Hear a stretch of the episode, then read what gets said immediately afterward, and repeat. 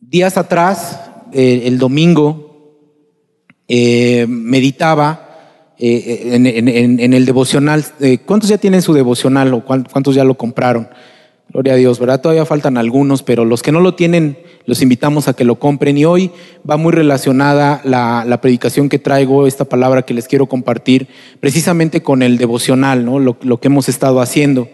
Y te decía que el domingo analizaba, eh, mientras pasaba, porque se me olvidó el domingo traerme mi, devocional, ¿no? Yo lo hice toda la semana pasada y el domingo, que era el tiempo de anotar, abro mi mochila y, lo había olvidado, ¿no? Entonces, bueno, hice mis anotaciones por ahí y entonces iba yo a pasar lo que, lo que el Señor me habló el domingo en, la, predicación para anotarlo en mi devocional.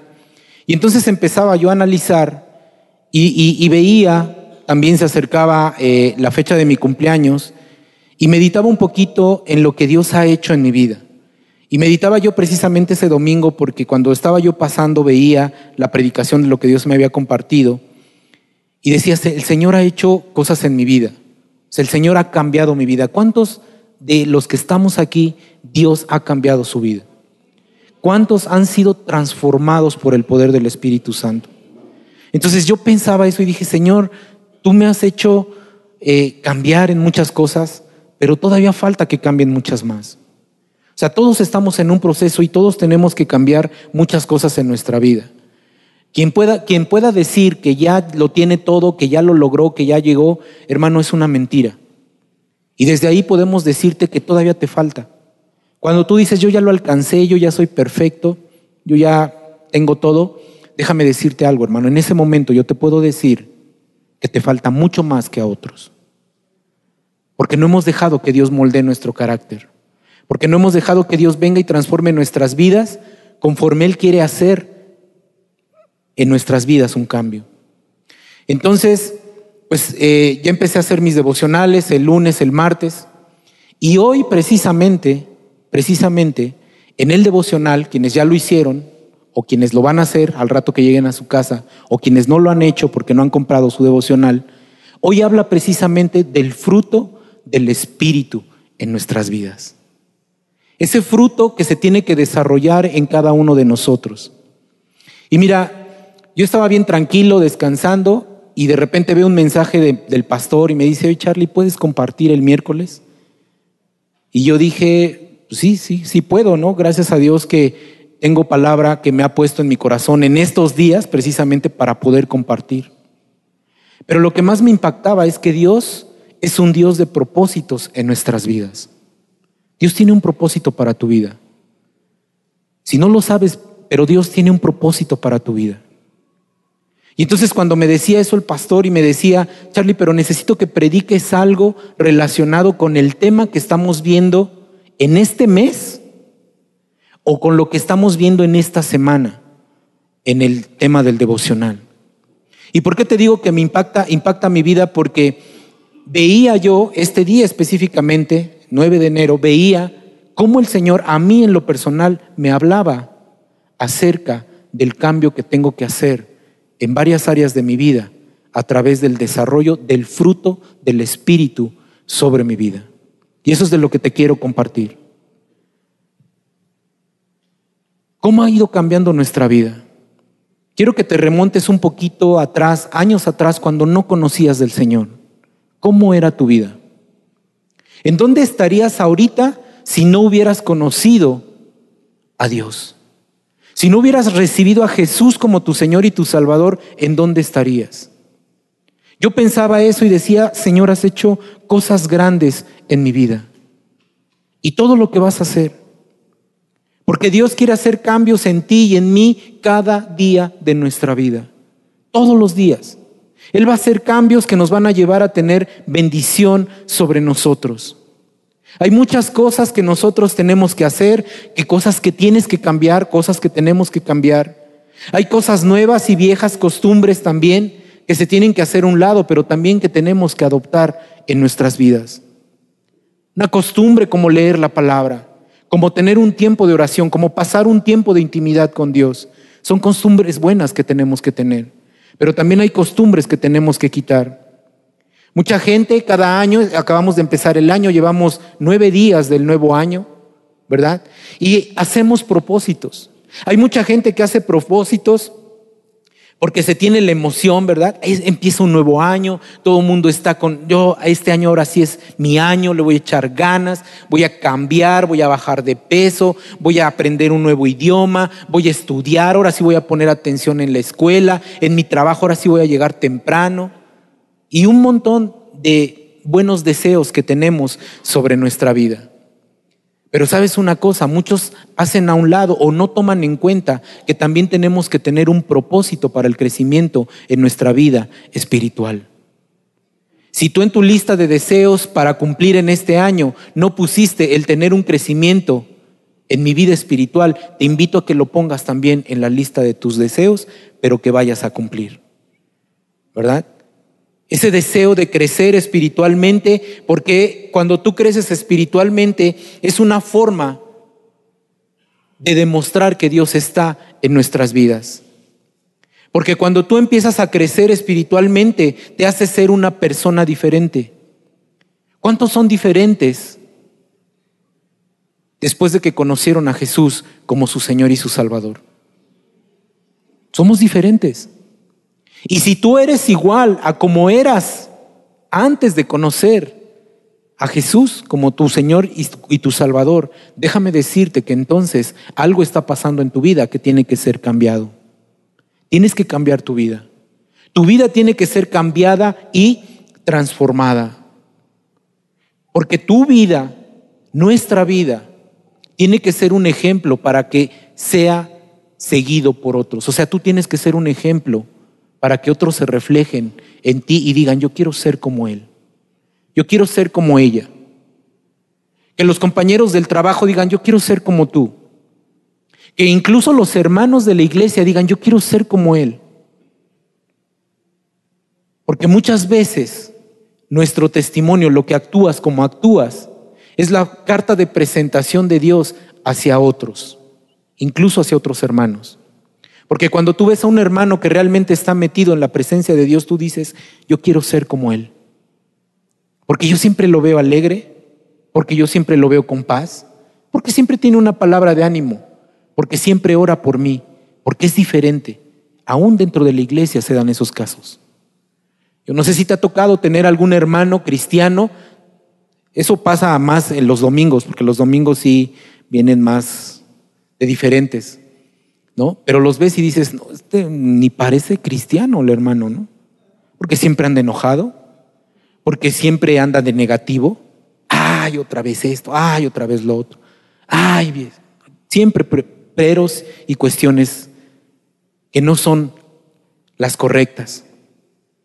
Pero hay otros que tú dices, ah, wow, yo cada vez que veo al hermano me, me impacta porque me da una palabra de aliento. Siempre que me acerco a él, ve las cosas de diferente manera, pero ¿sabes por qué es? Porque está habiendo un cambio de carácter en su vida. Y ese cambio es el que todos y cada uno de nosotros como hijos de Dios necesitamos tener en nuestras vidas. Ahora, no es que ya lo hayamos alcanzado, porque no somos perfectos, no hay uno que sea perfecto. Porque vamos a ser perfectos cuando estemos delante de la presencia de Dios y ahí es cuando se consuma lo que Dios ha dicho a través de su palabra ¿sí? Que dice que Él va a perfeccionar su obra, pero esa obra va a ser perfeccionada cuando estemos delante de su presencia. Y ahí, pues ya no hay más que hacer, porque ya estamos delante de la presencia de Dios. Pero mientras estás aquí, tenemos que empezar a caminar como hijos de Dios, dando un fruto como hijos de Dios, ¿sí? De tal manera que los demás vean en nosotros un ejemplo a seguir. ¿Has visto gente que ha sido cambiada? Incluso puede ser que algún hermano o alguien conocido, cuando tú lo llegas a ver y le preguntas, ¿no? Oye, ¿qué, es lo que te pasó? O sea, ya no eres el mismo de antes. Ya eres diferente. A lo mejor a ti mismo te lo dijeron, ¿no? Alguien te ve y te, oye, es que tú eres diferente. ¿Sabes por qué te ven diferente? Porque tú tienes a Dios en tu vida. Porque tienes a Dios en tu corazón.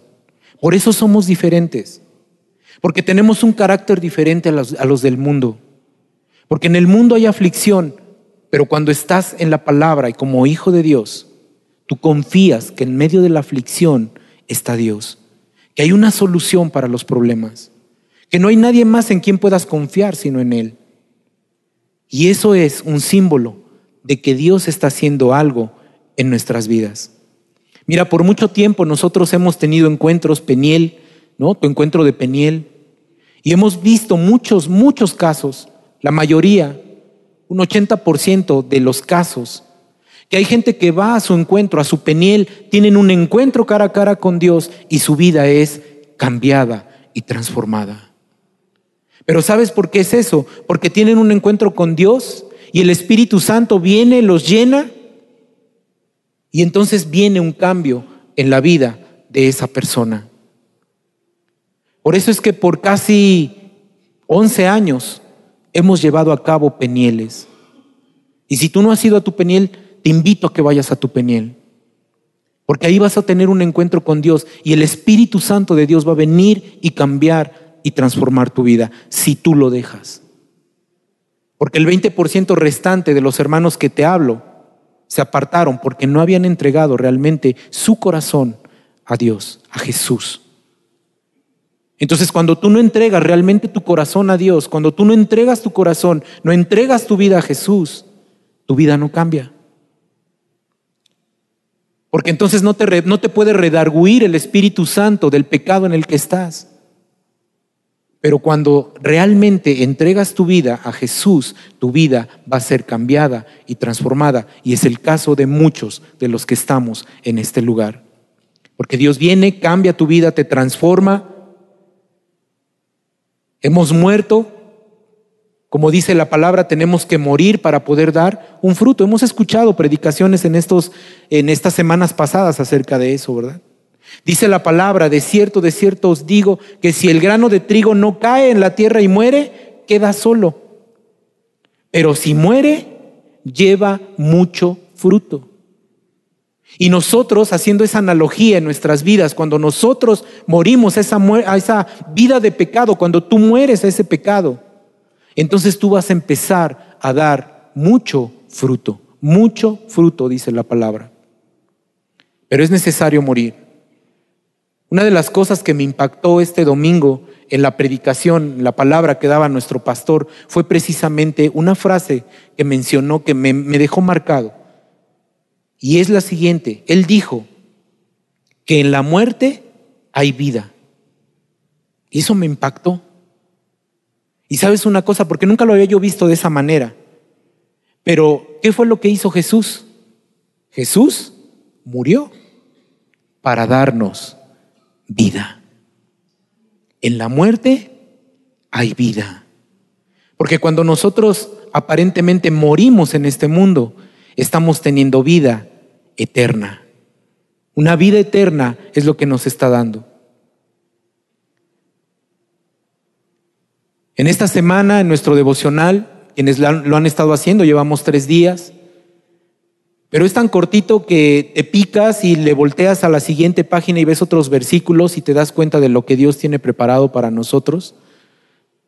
Entonces, esta semana se habla precisamente de que nosotros tenemos que empezar a dar un fruto, que vamos a dar un fruto, que tú como hijo de Dios vas a dar un fruto.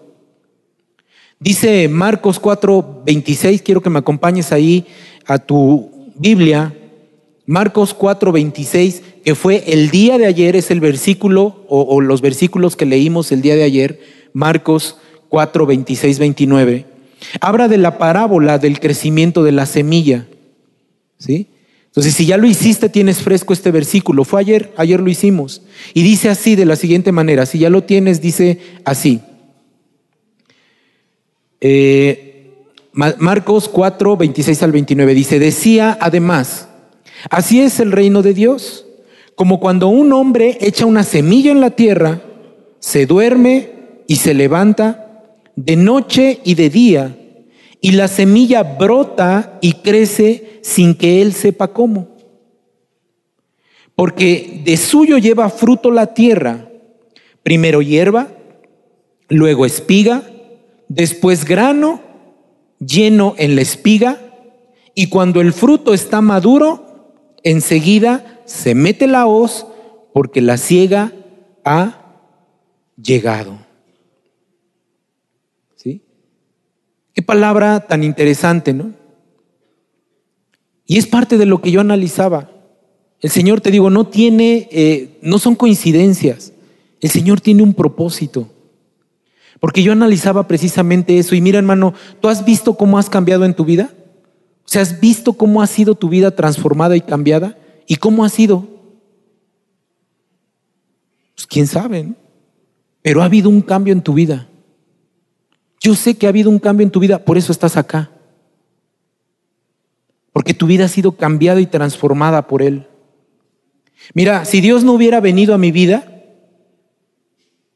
¿quién sabe qué hubiera sido de mí? La verdad es que yo no era tan alocado como otros hermanos, ¿no? Que han pasado aquí a dar su testimonio y que han matado y que esto y que han robado. La verdad es que yo no era tan alocado como ellos, pero sí tenía también lo mío. Y si Dios no hubiera venido a mi vida y hubiera cambiado y transformado mi vida, mira, seguramente yo ya me hubiera separado, tal vez sería yo un mal padre, un mal hijo, no estaría sirviendo, no estaría yo sirviendo. Es más, ni siquiera sería yo cristiano. Bueno, es más, te lo pongo así, ni siquiera a la villa iría. Con eso te digo todo. Porque en mi corazón había maldad. Parecía que yo estaba bien, pero había maldad. Pero Dios vino a transformar y cambiar mi vida. Y por eso le doy honra y gloria a Dios. Y sabes, por eso la gente también le da honra y gloria a Dios cuando ve en ti un cambio en tu vida. Es triste, pero muchas veces hemos escuchado allá afuera gente que dice, no hombre, yo ser cristiano para parecerme a Él, mejor ni me acerco. Y sabes, eso es triste. Eso es muy triste. Porque entonces no estamos reflejando ese fruto que debemos de dar a los demás. Cuando alguien te ve y te dice, oye, ¿qué tienes? Yo quiero lo que tú tienes porque mi familia está mal, pero yo veo que tú le echas ganas, que tú puedes y tú le dices, mira, todo se puede en Cristo porque Él te fortalece, déjame orar por ti, le das una palabra de aliento, le puedes decir que como hijo de Dios todas las cosas te vienen a bien, que su vida va a cambiar, que va a ser transformada, que las cosas van a ser eh, menos pesadas para Él. Y entonces ellos buscan eso, pero es muy triste cuando alguien dice, no hombre, mejor yo ni voy a tu iglesia porque tú eres de una manera que ni pareces cristiano. Y eso es no reflejar el fruto de Dios en nuestras vidas. Pero sabes, gracias a Dios, Él depositó una semilla en ti y en mí. Y esa semilla es una semilla de amor que fue depositada en nosotros y que en su momento va a dar un fruto en nuestras vidas. No es de la noche a la mañana. Si así le placiera al Señor, y lo ha hecho, gloria a Dios. Pero mire, ese fruto no es de la noche a la mañana.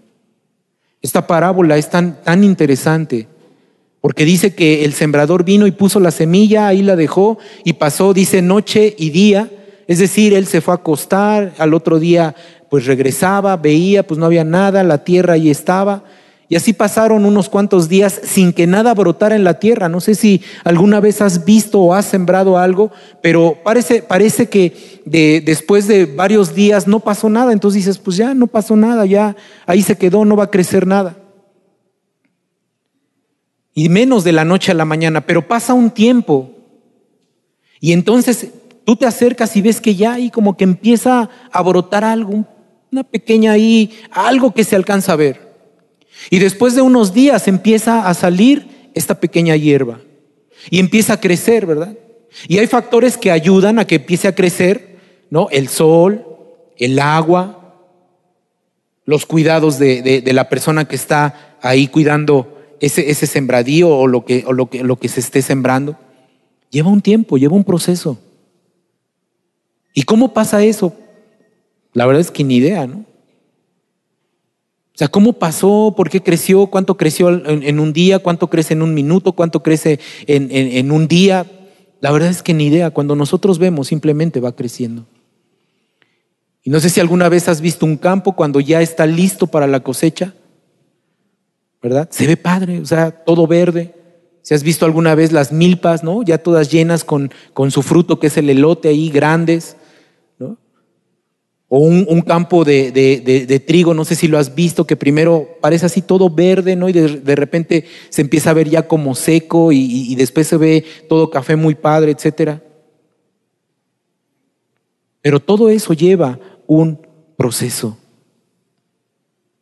No sabemos cómo, pero Dios va haciendo un cambio. Así en nuestra vida se va desarrollando un fruto. Este año, con el fin de crecer y de, desarrollar, se ha adoptado la visión, hoy el pastor lo ha comentado y nada más quiero recordártela muy rápido. Durante todo este año vamos a estar estudiando acerca del fruto del Espíritu Santo en nuestras vidas. Ese fruto que se tiene que desarrollar en nuestras vidas todo el año. Son nueve características del fruto del Espíritu. Ahorita las vamos a ver muy rápido porque las vamos a desglosar por meses. En este mes estamos como preparando la tierra, ¿no? Para poder sembrar. Pero de enero a nueve meses más, y bueno, por ahí vamos a hacer una interrupción para ir viendo cosas, etcétera, pero vamos a estar viendo cada una de estas características del fruto del Espíritu Santo en nuestras vidas. Y nos vamos a dar cuenta que tan fuertes estamos en el amor, en el gozo, en la paz, en la paciencia, en la benignidad, etcétera, etcétera. Puede ser que una de esas características en tu vida esté más fuerte que en las otras. Yo soy bien paciente, ¿verdad? Ah, pero cómo me falta fe o viceversa, no sé, ahorita lo vamos a ver muy rápido. Pero sabes, el Señor quiere que ese fruto se desarrolle en nuestras vidas. Hoy el devocional habla, habla, precisamente de eso. Y quiero que me acompañes, por favor, al libro de Gálatas, capítulo 5. Gálatas, capítulo 5, versículo 22.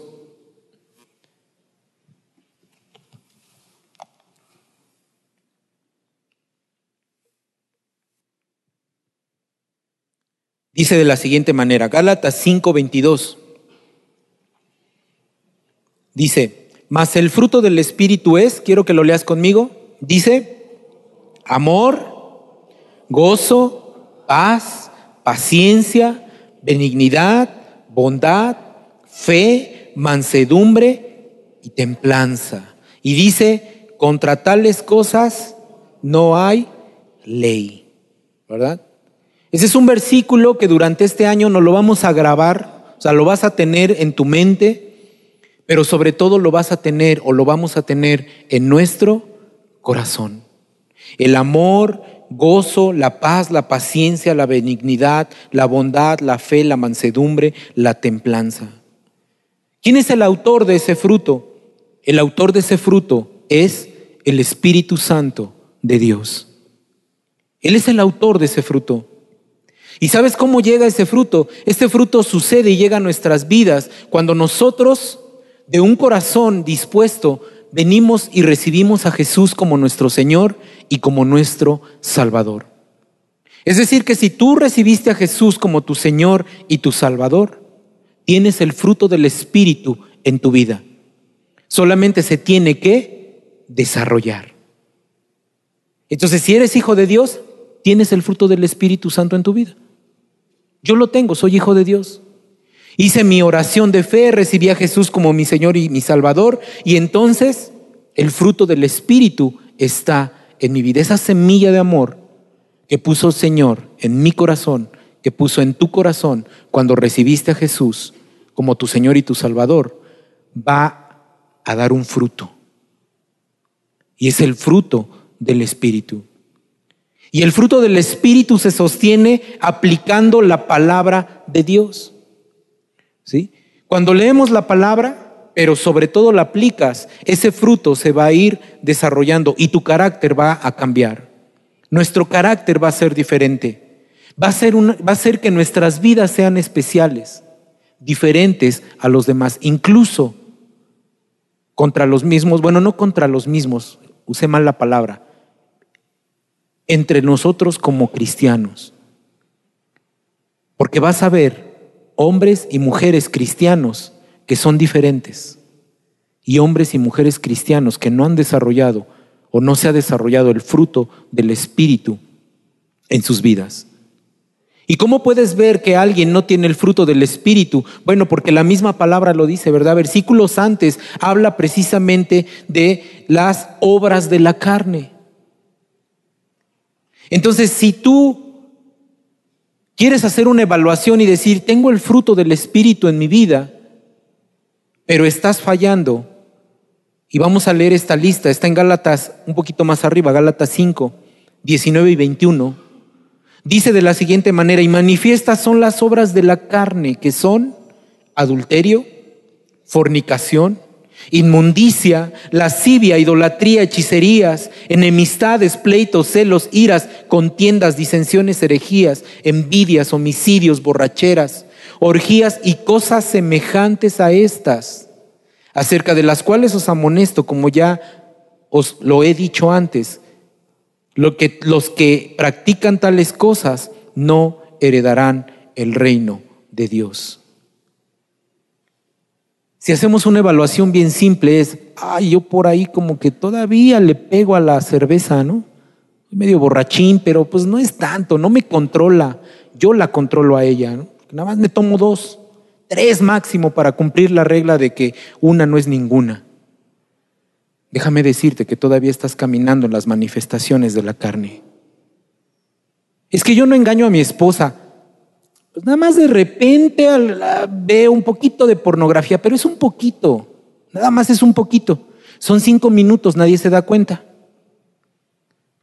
Bueno, pues ven allá basta para que esos cinco minutos se te quiten. Para que seas sanado, porque sigues andando en la carne. ¿Verdad? Pero sabes una cosa, si seguimos caminando en la carne, Dios puede hacer un cambio en nuestras vidas. Y eso es a través de su amor.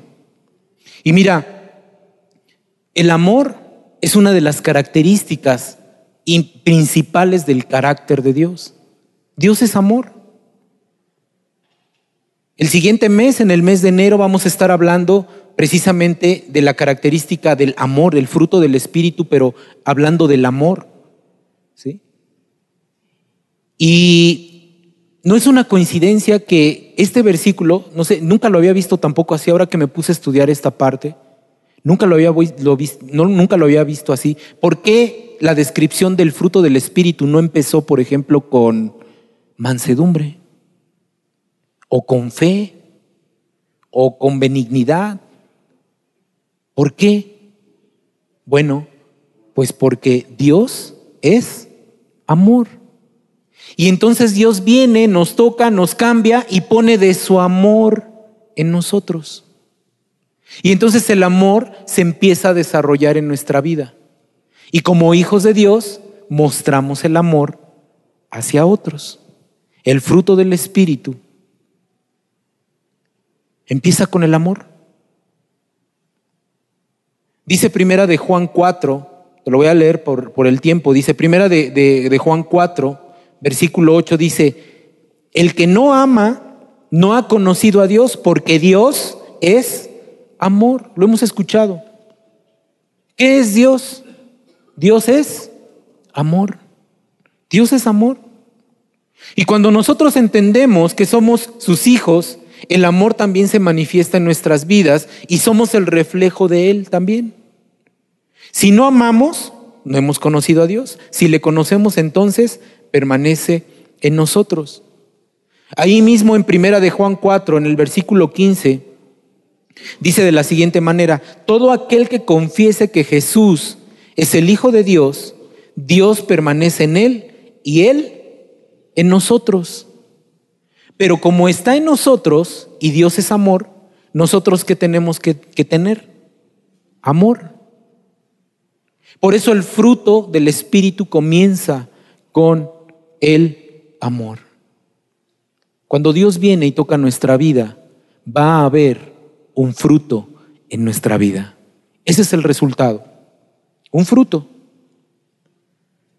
¿Por qué la importancia de conocer que hay un fruto en nuestras vidas, hermano? Bueno, porque es como realmente nos damos cuenta que somos hijos de Dios. Porque el que camina como hijo de Dios es diferente. Porque el que camina con Dios actúa diferente. se expresa diferente, habla diferente. Así es Dios.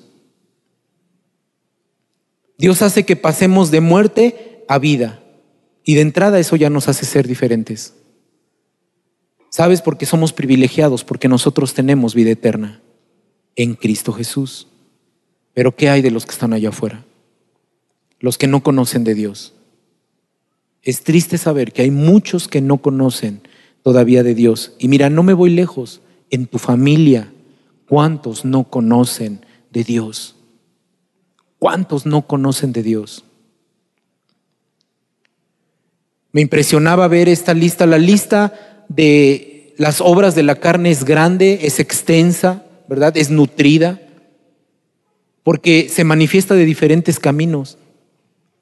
O sea, son diferentes caminos. Sin embargo, el fruto del Espíritu solamente es un solo camino, es uno, es el fruto del Espíritu. No son los frutos del Espíritu, es el fruto del Espíritu. El fruto, o sea, es uno solo. Pero dice la palabra que las obras de la carne son muchas, ¿verdad? ¿Por qué? Porque nos podemos desviar por varios caminos.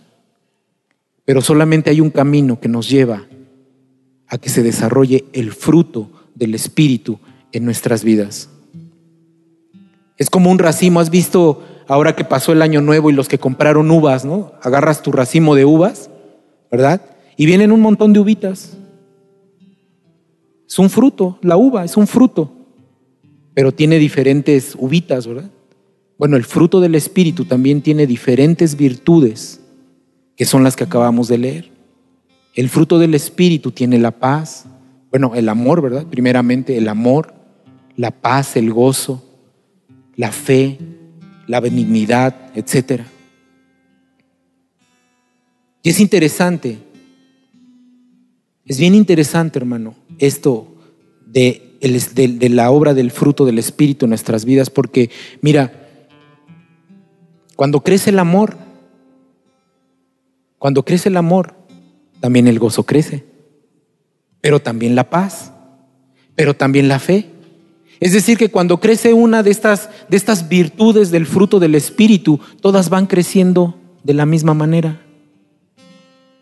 Nada más que a veces no nos damos cuenta en nuestras vidas o sentimos que estamos débiles en uno u en otro. Es bien interesante, hermano, esta parte del fruto del Espíritu. Porque mira, yo nunca lo había visto de esta manera, pero podemos dividir el fruto del Espíritu o las virtudes del fruto del Espíritu en tres partes. Unas que son hacia con Dios, otras que son hacia el prójimo y otra que es para nosotros mismos. Por ejemplo, dentro de estas tres divisiones que te estoy comentando, por ejemplo, hacia Dios, dice, el amor es como el primogénito, ya lo vimos, ¿no? De entre todas las virtudes que tiene el fruto del Espíritu, es el primero, porque Dios es amor, ya lo vimos. ¿Sí? Y nosotros demostramos ese amor hacia Dios, porque Él nos amó primero, dice la palabra. Desarrollamos el amor hacia Dios primeramente y por lo tanto hacia los demás. ¿Verdad? Y cuando tú estás lleno de amor, entonces, como eres un verdadero hijo de Dios, un cristiano hijo de Dios, entonces viene el gozo a tu vida. ¿Cuántos cambiaron su lamento en danza? ¿Verdad? Cuando recibimos a Jesús cambiamos nuestro lamento en danza y ahora nuestro gozo y déjame decirte algo, esto también me impactó. Mira, el gozo es no solo una consecuencia del amor, es un deber del cristiano. Porque no puede haber un cristiano con amor triste. Ay, a mí todo me pasa. Sí, me salvó el Señor, pero todo me pasa. Pobre de mí. No, ¿verdad? Porque cuando el amor está en nosotros, el gozo también está en nosotros. Y ese gozo porque Dios nos salvó. Y cuando nosotros tenemos una comunión con Dios, podemos gozar de una entera paz. Esa paz que sobrepasa todo entendimiento, dice la palabra. Sé que alguien me ama, ¿verdad? Estoy gozoso, pero tengo paz.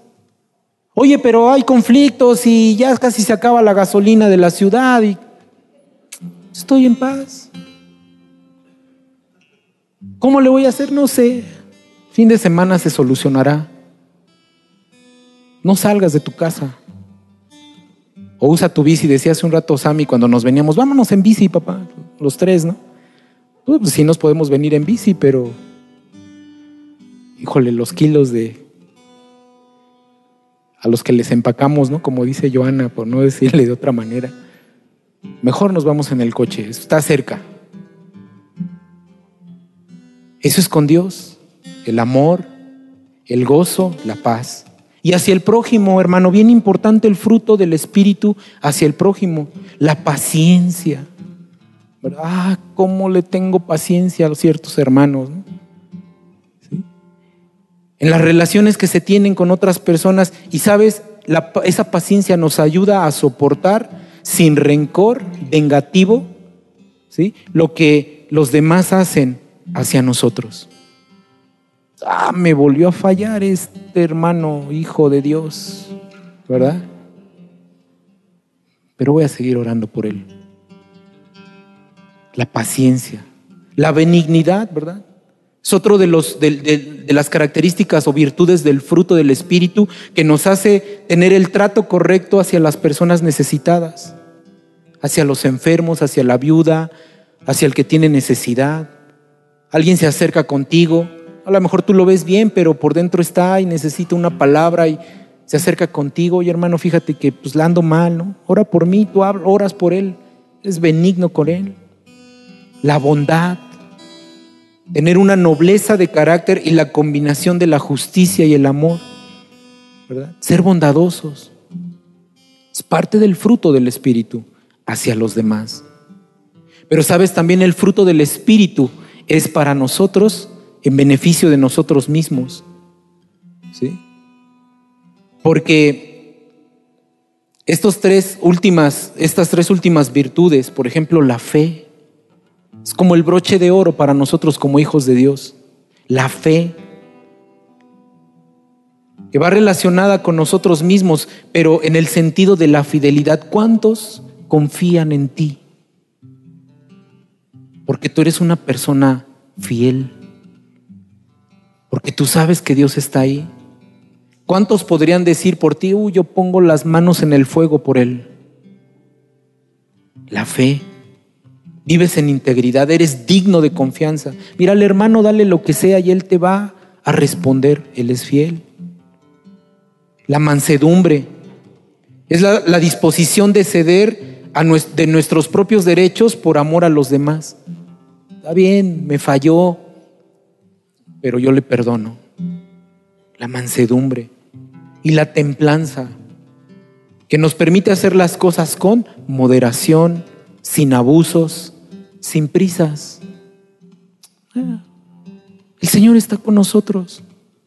¿Por qué afanarnos? ¿Por qué preocuparnos? La misma palabra lo dice. Sabes, cuando eso pasa es porque el fruto del Espíritu está en nuestras vidas. Eso es lo que vamos a ver en este resto del año, lo que resta del año. Tenemos un camino largo y vamos a ver cómo el fruto del Espíritu se desarrolla en nuestras vidas. ¿En dónde somos más fuertes? ¿En dónde somos más débiles? Hoy ya tenemos una visión de lo que es el fruto del Espíritu en nuestras vidas, y de las virtudes que se desarrollan en Él. Vamos a analizarlo. Vamos a dejar que Dios nos hable. Estamos empezando. Que sea un propósito en nuestras vidas, hermano. Deja que Dios venga y desarrolle ese fruto del Espíritu para que de aquí a fin de año podamos decir, el Señor vino y transformó mi vida mi carácter, me hizo madurar, confío en Él y Él está conmigo. Amén. Vamos a orar y a darle gracias a Dios por esta palabra. Así que ahí en tu lugar, cierra tus ojos. Y primeramente dale gracias a Dios porque te salvó. Dios te salvó. ¿Cómo lo hizo? Entregó a Jesús por ti, por mí. Entregó lo que más amaba. Y puso una semilla en nuestras vidas. Señor, gracias te damos, Padre. Porque tú pusiste una semilla de amor, Señor. La primicia del fruto de tu espíritu, Señor, el amor en nuestras vidas lo pusiste en nosotros. Gracias te doy, Señor, porque veniste a salvar al que se había perdido. Y yo era uno de esos. Pero tú me salvaste, Señor. Viniste para darme vida y vida en abundancia, Jesús.